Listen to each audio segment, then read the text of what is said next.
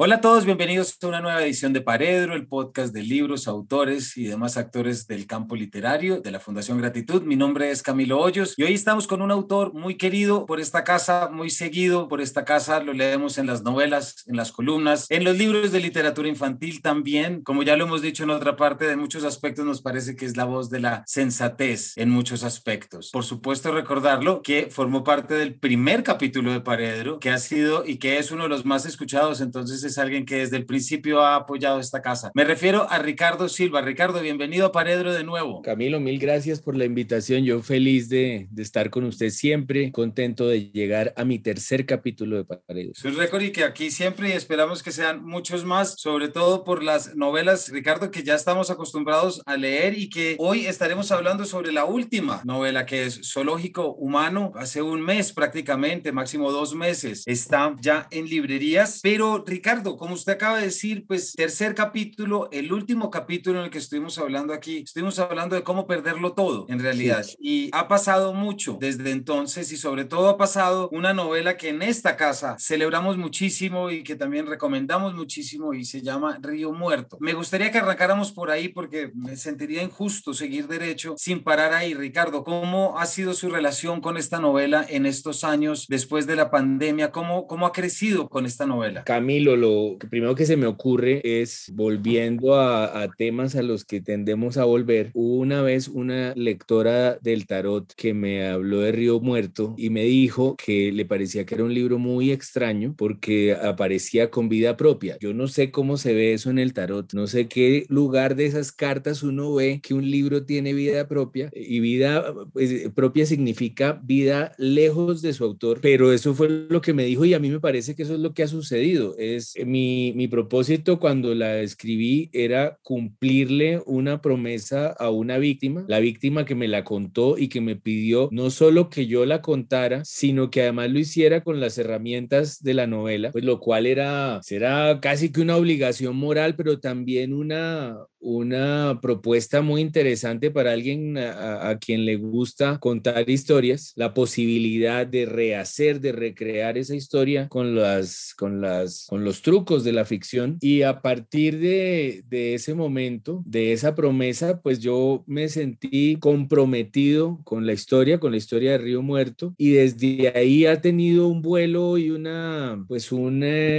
voz a voz y una historia propia que ha sido pues muy conmovedora. Realmente yo me la tomé cuando la escribí como un duelo propio. Mi papá se había muerto no hacía mucho y entonces, y, y en la velación, una amiga también con ciertos dones especiales me, me, me dijo, en la sala de velación me dijo, estoy hablando con su papá y su papá está muy preocupado de haberse ido así, de, así de rápido, sin una despedida larga. Sí, es decir, la última vez que yo vi a mi papá, no hablamos de ninguna posibilidad de ninguna muerte. Él, pues se veía apagado, pero nunca nos imaginamos que fuera a morir esa noche. Y entonces en la velación una amiga, crea uno o no en estas cosas, me dijo, él está sobre todo preocupado por haberse ido así, con una despedida tan afanada, sin, sin haber dejado dicho, todo estuvo bien. Eh, en fin, eso a mí me, se me sumó a la promesa a esta víctima y, y creo que hice el duelo escribiendo esa historia, pensando en, en ese espectro o en ese fantasma que no se quiere ir así, que quiere dejarle resuelta la vida a su familia. Y al mismo tiempo creo que lo escribí con el miedo que tiene cualquier papá de dejar a su familia, de irse de golpe y, y no, sí, no, no estar todo el tiempo para sus hijos y para su esposa. Entonces creo que fue mucho más personal de lo que parecía cuando, cuando se me pidió que la escribiera y pienso que eso se nota de tal modo que sí tuvo una vida mucho mayor de la que yo me imaginaba y entonces me han estado llegando desde que salió testimonios de gente a la que le pasó prácticamente lo mismo, gente que agradece mucho la novela porque es eh, una, un modo de articular lo que les sucedió, de encauzar el dolor y sí, realmente, realmente ha sido toda una experiencia haber hecho ese libro y haberlo entregado. Además Además, yo siento, Ricardo, que este es un libro que, que se convierte cada vez más en, forma parte de, ese, de esos libros que hemos podido leer en los últimos 10 años que cumplen con esa función casi que catalizadora sobre una población. Me refiero a Lo que no tiene nombre de Piedad Bonet, El olvido que seremos, por supuesto, de Héctor Abad, bueno, y algunas otras que ahorita no, no bueno, La luz difícil de Tomás González y, y también en muchos otros que tiene Tomás y que siempre son autores y que usted ya lo ha visto que tienen esa manera de recibir las reacciones de los lectores. Hay, hay un tema en particular en el que yo sé que usted es muy sensible frente a esto. Yo sentí como profesor de literatura, como padre, como conductor de este programa, una inmensa felicidad cuando a la lectura en voz alta organizada por Penguin, y corríjame si estoy equivocado, pero organizada por Penguin Random, eh, se sumó la Comisión de la Verdad. Es decir, la Comisión de la Verdad como un, con este principio rector que tiene, con su nombre lo que implica, de repente apoya la lectura de una novela. Es decir, hace lo que muchos de nosotros siempre hemos querido y es que le echemos ojo a las novelas para desde allí poder entender nuestra realidad y confiar más en el lenguaje de la ficción. ¿Cómo fue eso? Nos cuenta un poquito y cómo supuso para usted de repente que la novela cobrara esa materialidad. Pues todo lo, lo, que, lo que tiene adentro la pregunta es para, para que nos quedemos aquí tres horas, mejor dicho, por lo siguiente. Primero, el tema de las lecturas en voz alta, que para mí ha sido, fue transformador. Es decir, eh, en el comienzo de, de las cuarentenas, el principio de la pandemia, en el peor momento de la incertidumbre, a mí una lectora me escribió diciéndome, creo que en este encierro lo ideal sería hacer una lectura en voz alta de Historia Oficial del Amor. Eso fue lo primero en el 2020, en abril. Una lectora que estuvo en una situación terrible hacía ya, ya unos años, apareció en abril de 2020 y me dijo, yo creo que la salvación en este momento es leer entre todos Historia Oficial del Amor, porque para mí fue fundamental cuando pasé por el peor momento de mi vida. Y entonces, porque Río Muerto se había atrasado, Río Muerto iba a salir en la feria del libro de abril de 2020 y la feria del libro se canceló y el libro estuvo en imprenta, pero no alcanzó, no alcanzó a ser encuadernado y tocó aplazarlo un mes y medio su salida. Como eso pasó, quedamos todos como en el aire y, y a mí me pareció buenísima la idea de esta lectora, una lectora más muy querida y entonces me pareció que eso era lo que había, hacer, había que hacer. Yo no sé en qué momento me pareció que era fácil y resultó una experiencia increíble. Eh, terminaron leyendo Historia Oficial del Amor, actores, periodistas, eh, noche por noche. Noche por noche leían dos cantantes. Eh, no, era una cosa realmente conmovedora, increíble, como era el principio de esos lives que ahora se volvieron todos pues muy comunes y muy, muy, sí, muy rutinarios ya. Pues entraban dos mil personas a esos lives que, que eso es una cifra impensable. Luego la colgábamos en YouTube y lo veían pues miles más. Era realmente, realmente era increíble, porque en ese momento además esos lives no se podían guardar en Instagram. Fue una experiencia realmente, realmente muy conmovedora y de ahí salió un proyecto que se llama el 603 de la Gran Vía por el apartamento en el que sucede Historia Oficial del Amor. Ese, ese grupo se inventó una siguiente lectura de cómo perderlo todo en octubre de 2020, que también fue toda una experiencia, como es una novela sobre parejas, leían parejas de actores o parejas de periodistas, parejas de, sí, esposos, hasta unos chefs leyeron una noche y fue realmente muy conmovedor, eh, tanto la primera lectura como la segunda, muy difícil de superar la primera porque era en el peor momento, pero la segunda también fue muy conmovedora. Eso significó que todo el tiempo nos pidieran lecturas en voz alta y que fuéramos cautos porque, porque fue bajando en general el interés por las cosas virtuales, la gente se fue cansando de las cosas virtuales, aunque todavía haya cierta pasión por eso, pues comprensible, porque hay cosas muy, muy buenas todavía, mm, todavía en ese, en ese, en ese campo. En todo caso, este año, cuando se nos empezó a pedir lecturas en voz alta, a mí me sonó que, que Río Muerto era el camino. Me sonó porque desde que pudo lanzarse Río Muerto finalmente, desde que los eh, trabajadores de la imprenta pudieron regresar un mes y medio después y encuadernaron el libro y pudo lanzarse Río Muerto, empecé a tener comunicación con la Comisión de la Verdad muy con mucha frecuencia, con la comisionada Lucía González, Gerson Arias en especial, una figura muy importante de la comisión,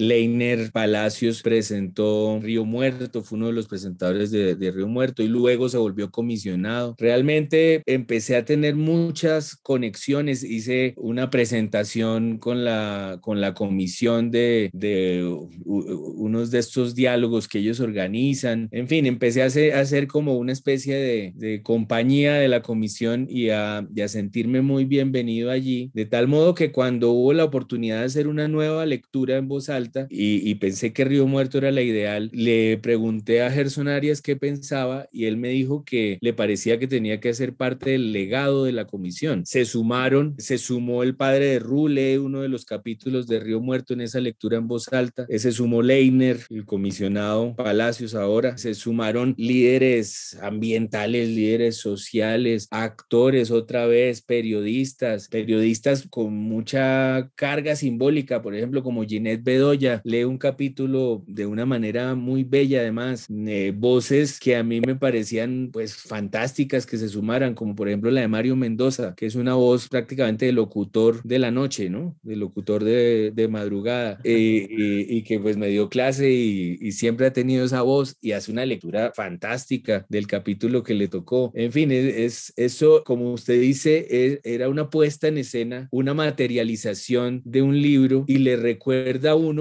que la gracia de, de un libro es pues la conexión que se establece con los lectores. Le recuerda a uno que un libro flojo en manos de un lector brillante puede ser un librazo y, y, lo, y lo contrario, que un libro muy bueno en manos de un lector mezquino puede ser una ruina total. Es, eh, eso fue para mí esa experiencia de las lecturas en voz alta, por eso digo que es transformadora, aunque yo venía sospechando que la gracia de escribir era pues establecer esa conexión, establecer ese juego con otro, es entregar el libreto para que eh, otro hiciera esa puesta en escena como, como siendo el guionista de, muchos directores, pues eh, esto me lo confirmó, cada lectura era pues una puesta en escena y un juego y una interpretación en todos los sentidos, es decir, se descifraba un enigma, pero al mismo tiempo se, se actuaba una escena. Y sí, es es de lo mejor que a mí me ha pasado en ese, en ese terreno, en el terreno de la escritura y de la lectura. Pues muchas gracias Ricardo por esa detallada respuesta, porque yo sí creo que es un suceso que, que, tiene, tan, que tiene que formar parte de la historia del libro, porque tiene los, los libros, claro, uno se pregunta qué es el libro, el libro es su lectura, pero también es su recepción grupal y es también lo que el libro encuentra y los caminos que encuentra para llegar a ciertas audiencias y cumplir con ciertos objetivos y con ciertos propósitos. Entonces, eso lo, lo rescatamos y lo celebramos mucho desde aquí, Ricardo. Bueno, pero termina Río Muerto o se publica por lo menos Río Muerto, ya como nos acaba de contar, luego de que se pueda volver a la imprenta, 156 páginas, pero Zoológico Humano vuelve a su muy buena onda de novelista de largo alcance, ¿cierto? De novelas superiores a 500 páginas y esta no es, un, no es una eh, excepción. Y me intriga preguntarle, Ricardo, por aquello que permanece desde lo narrativo entre Río Muerto y Zoológico Humano, si es que perdura algo, si es que hay una especie de semilla, porque ya usted lo acaba de decir que le interesa lo sobrenatural o se lo había leído en una entrevista y con lo que acaba de decir también lo está trayendo y de repente aquí tenemos, eh, ahorita le voy a preguntar específicamente por Simón Hernández, pero de repente tenemos esta construcción de prácticamente nueve novelas, incluyendo la que las incluya todas, sobre la muerte, lo que conocemos en la muerte y un caso muy particular sobre lo que escribimos desde la muerte o con la muerte. ¿Nos cuenta un poquito de esa decisión y cómo sale este libro? Sí, claro. Pues yo escribí Río Muerto. Luego de Río Muerto, que era cumplir una promesa, y Río Muerto era lo que seguía después de cómo perderlo todo, que era una otra promesa, esta vez a, a mi esposa Carolina, que quería desde hacía mucho tiempo que yo escribiera una novela de parejas. Pues luego de cumplir dos promesas, yo quería hacer lo que a mí me, me sonara. Y entonces, entonces hice dos novelas no muy largas, una de ciclismo, que era mi sueño en la vida, y una de sobre la Bogotá de comienzos del siglo XX. A mí me gusta mucho esa Bogotá del 19 y de comienzos del siglo XX, que es una especie de expresionista, como de gente mirando al suelo y campanarios y todo esto me, me, me fascina. Hice esas dos, dos libros eh, muy para mi gusto, para lo, para lo que yo leería muy feliz. Y luego seguí con Zoológico Humano. Es decir, eh, hay dos novelas, dos borradores que tengo que revisar en algún momento y, y sacar sacar adelante. El, la de ciclismo recoge a los personajes de autogol porque son los mismos comentaristas y el mismo narrador que en este caso están cubriendo una etapa del Tour de Francia del año 84. Qué ganas de leerla. No, yo, yo la disfruté mucho y es de verdad, pues como escribir de, de la infancia. Entonces fue muy feliz. Ambas, esas dos novelas que le digo, fueron muy felices, fueron experiencias muy felices. En general, yo creo que soy muy feliz escribiendo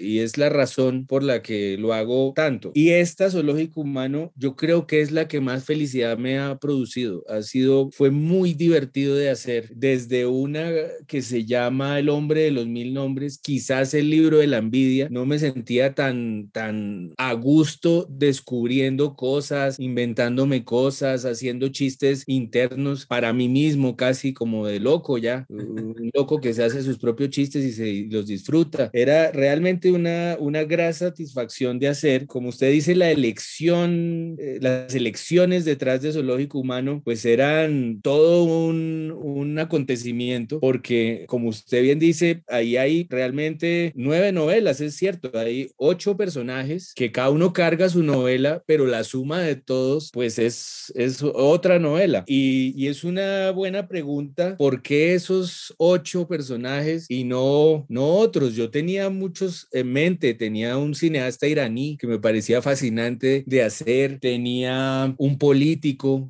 tenía un psicópata que me parecía que era, que era interesante, un psicópata de esos de, de documentales de crimen verdadero de Netflix, que de esos que, que uno no puede... Ricardo, ¿por qué no, ¿por qué no los enumeramos para que los lectores que van a empezar a leer la novela? Porque es que pasamos de, y me atrevo, a, perdón que lo interrumpí, pero de cómo perderlo todo, una novela de 40 personajes, retratos, ¿cierto? Las costumbres sociales, como ya lo hemos hablado en otras ocasiones, de repente a siete novelas de estos personajes. Tenemos a una monja tunjana del siglo XVII, Madre Lorenza de la Cabrera, tenemos a Nuno Cardoso, que está en la destrucción de Lisboa en 1755, tenemos a Muriel Blanc, la fascinante falsificadora, colabora de Dumas, es decir, siglo XIX, tenemos a Bruno Berg, Primera Guerra Mundial, eh, soldado y boxeador, tenemos a John Foster, astronauta del siglo XX, luego tenemos a Sid Morgan, música punqueta, además con esa referencia también del nombre, o sea que estamos hablando de los 70 prácticamente, y por último Li Chen, la profesora china que alcanza a estar, es decir, ¿cómo llega uno, Ricardo, a, a, a escoger a estos? Porque como le decía ahora, yo siento que el que usted hubiera escogido hubiera escrito una fabulosa novela. ¿Por qué un novelista de repente escoge a estos? ¿Qué lo llevó a la curiosidad? Eh, ¿Fue acaso el nombre? Porque no hemos preguntado por el nombre eh, de la novela y lo que eso, a lo que eso remite desde lo etnográfico. ¿Cómo llega uno a estos ocho? Sí, el nombre marca, marca prácticamente todo, que por un lado se llama así porque se está refiriendo a las exhibiciones de seres humanos como fenómenos de la naturaleza, que era quizás, que quizás es la cumbre de la violencia colonialista, digamos, o el mejor resumen de cómo el pensamiento colonialista está cargado de, de violencia. Ya el punto en el que eh, llevaban eh, personas de diferentes razas y diferentes aspectos físicos a, a, a, ser exhibidos para el morbo y la risa de, de la gente blanca europea, pues creo que no se puede pensar en algo más, en un punto más bajo de ese pensamiento, de ese pensamiento colonialista. Y a mí siempre me ha fascinado con asco, digamos, siempre me ha repugnado que haya existido eso desde que empecé a investigarlo, porque siempre me ha fascinado una película de Todd Browning de 1932 que se llama Freaks, que es, entre otras, es una gran película, pero uno no puede creer que ni que se haya filmado ni que exista todo eso que ve allí. Es un circo de, de sí, de fenómenos, como se decía con mucha tranquilidad antes. Es impresionante de ver, es una belleza de película, pero lo, lo lanza uno a investigar ese mundo en el que era común, era posible exhibir a otros como, como bestias, como monstruos. Y ese es el punto de partida realmente del libro. Y entonces empieza uno a pensar si no hay cierta responsabilidad en crear personajes y exhibirlos, en qué tanto uno tiene que darles su dignidad, qué tanto tiene que, que cuidarles su humanidad a los personajes que se inventa, qué personajes nos pueden cargar, porque ese es el, digamos, la esencia de la novela, a mi modo de ver, es, es que, que los personajes traen a cuestas unos mundos y, y, nos presentan unos mundos que resumen el mundo, que resumen la experiencia humana. Hay una novela, mejor dicho, cuando los personajes están eh, teniendo, librando una batalla contra un mundo, contra una sociedad, contra, contra una ciudad, contra algún resumen del mundo, algún resumen de la experiencia de la especie humana. Aquí hay ocho personajes que libran pulsos con ocho mundos y esos ocho mundos están eh, construidos con los criterios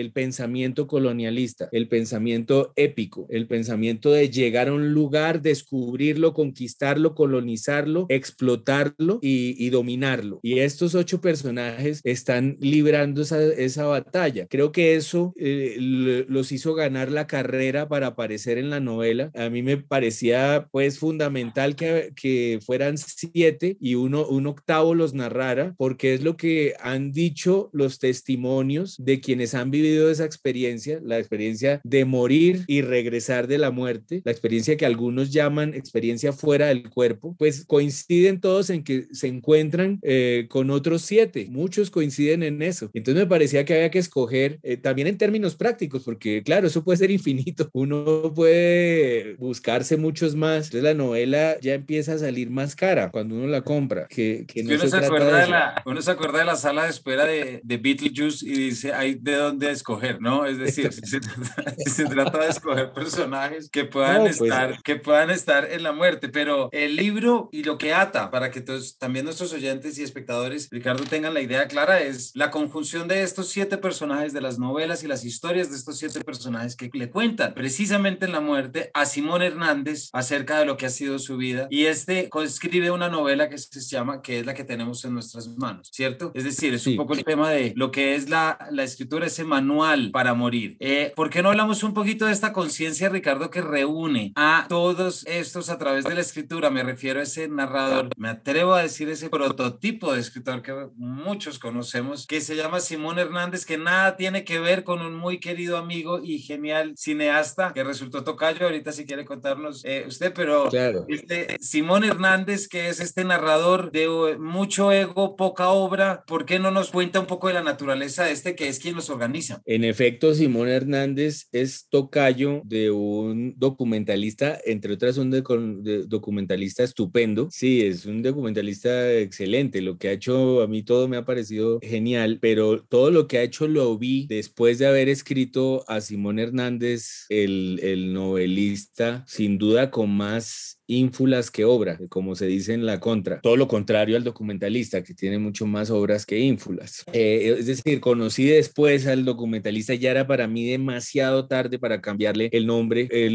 la novela juega mucho con los nombres de los personajes y los nombres tienen significados que afectan al personaje y este Simón estaba marcado por su nombre y su apellido y no tenía vuelta atrás, así que ya en este punto prefiero pensarlo como un homenaje, como un homenaje al documentalista sin duda es una novela que quizás por eso tenía que seguir a Río Muerto y, las otras dos novelas vienen después, las, los dos borradores que tengo por ahí vienen después, porque Río Muerto arranca con un descenso al infierno del hombre asesinado, con una descripción del infierno y que un, con un regreso de la muerte para darles una noticia a sus seres queridos. Es la noticia de que hay que salir de ese pueblo si se quiere seguir viviendo, que es una noticia, entre otras, muy colombiana. Noticia de que en Colombia, si se quiere seguir viviendo, hay que vivir o atrincherado o en una burbuja o afuera. Hay que hacer su propia Colombia, su propio mundo si uno quiere vivir bien en, Colombia. Hay que construirse un mundo. Eso es bien particular de la experiencia colombiana. Y es lo que, lo que viene a decir Salomón Palacios, el personaje de Río Muerto. Todos estos personajes de, de zoológico humano vienen, regresan de la muerte también con alguna noticia, que es eh, eh, además una tradición de la literatura de todos los tiempos, es decir, eh, todas las, historias sobre gente que va a la muerte y vuelve son historias de gente que regresa con noticias relevantes para su tiempo, noticias sobre cómo vivir mejor realmente, con pistas para vivir mejor, para convivir sobre todo, para no matarse. Es, es lo que pasa con estos ocho personajes, cada uno en su propio mundo, en su resumen de la, de de la experiencia humana. Por ejemplo, la monja, que es un personaje que sobre todo está tratando de lidiar con su propio cuerpo, que como las monjas eh, tunjanas del siglo XVII están eh, pues eh, tratando de expulsar al demonio de adentro, sí, de, de encontrar la manera de sujetar su propio cuerpo. Está también la experiencia del enterrador portugués que está lidiando la Inquisición, ni más ni menos, en un tiempo en el que tuvo que suceder el terremoto para que el pensamiento europeo sospechara que este no era el mejor de los mundos posibles. Luego tenemos a, la impostora que vive la época de Dumas, o sea, vive la época del romanticismo, de los imperios, de las conquistas, de las independencias, sobre todo de las naciones y,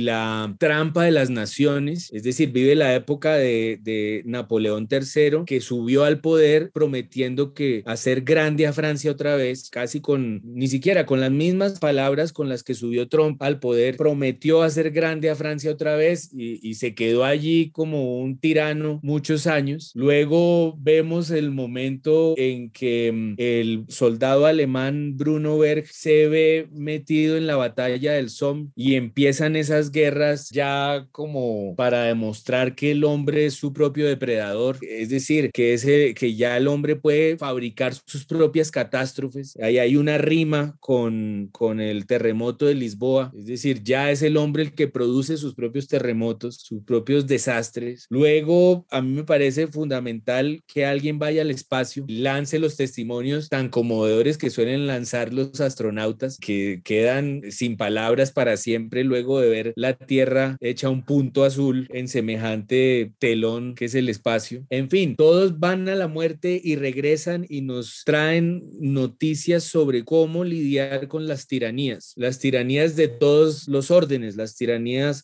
políticas, las tiranías de cada tiempo, las tiranías eh, mentales, en fin, es, es, es, eso lo que hay allí. Eh, y por supuesto requiere de que uno crea un poco en eso, es decir, de que uno crea un poco en lo invisible. Yo tengo, no sé si la fortuna o el problema de que siempre he creído en todo y me parece que todo lo que a uno le sirva vale. Si a uno le sirve el tarot, si le sirve la astrología, si le sirve la taza del chocolate, eh, lo que sea, si le sirve la, rezar, todo lo que, lo, lo, que a uno le sirva me parece que es posible. Creo en todo y considero la posibilidad de que sí exista esa cuarta dimensión, ese mundo invisible del que se pueden traer noticias para que esto funcione mejor. Siempre me ha parecido muy curioso que un país que cree tanto en lo invisible, que es tan piadoso en cierto sentido, que ha sido tan católico, ahora tan cristiano, no haya resuelto su violencia pensando en todos los fantasmas que quedan por ahí, que no hayan acudido más a los, a los espíritus para conjurar la violencia. Siempre me ha parecido muy contradictorio y me hace cuestionarme qué tan seria es la fe de esta cultura. Y yo pues creo en eso, pero sobre todo me sirve eh, para la ficción. Es decir, yo, yo soy más confuso, yo dudo más de todo, en general dudo más de la cuenta, pero la novela sí asume, zoológico humano asume como un hecho que uno puede ir a la muerte y volver, sí cree en eso, pero y en todo caso no deja de considerar la posibilidad de los neurólogos, de los expertos en el cerebro, que aseguran que todos estos testimonios, que dicho sea de paso, pues hay cientos de miles de testimonios de gente que ha ido a la muerte y ha vuelto, que todos estos testimonios puedan ser fabricaciones cerebrales. También uno podría pensar que Simón Hernández, el narrador, está simplemente poniendo en escena su cerebro, todo lo que ha visto, lo que ha leído, quizás para dejar de ser un escritor con más ínfulas que obra y ahora establecer contacto con la gente. Ricardo, muchísimas gracias. Se nos está acabando el tiempo y muchas gracias por esta, por esta larga y detallada respuesta. Solo me resta traer algo que leí en una entrevista, Ricardo, y que, y que usted comentó, y es cómo es